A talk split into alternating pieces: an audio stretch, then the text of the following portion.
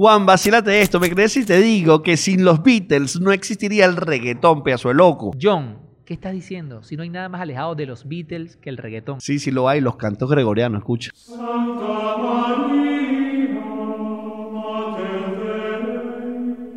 Ajá.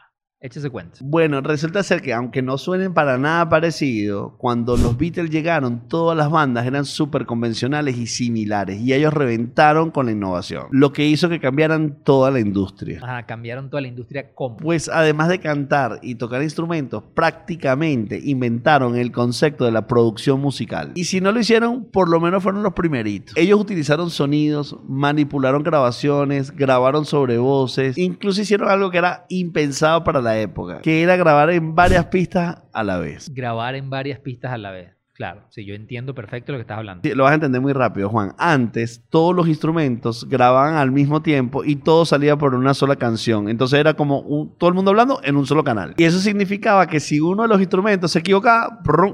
todo el mundo empezó otra vez. Menos mal que en esa época tú no tocabas en esa banda. Te pongo un ejemplo, está sonando la guitarra, el bajo y de pronto el baterista taca taca taca taca se equivoca, empezó otra vez. Cuando los Beatles hacen eso, empezaron a grabar por separado y si se equivocaba el baterista, él podría regrabar el solo. Y así que se quedaban con la mejor versión de cada uno de los instrumentos. Y eso concluía, por ende, en la mejor canción posible. Dato totalmente innecesario del cual me acabo de enterar. También, además, utilizaron los primeros sintetizadores de la historia. La implementación de todas estas tecnologías evolucionaron, evolucionaron, evolucionaron hasta que llegó el reggaetón que implementó muchas de ellas, que crearon como base los Beatles. John Lennon es el papá de Don Omar. John Omar, papá.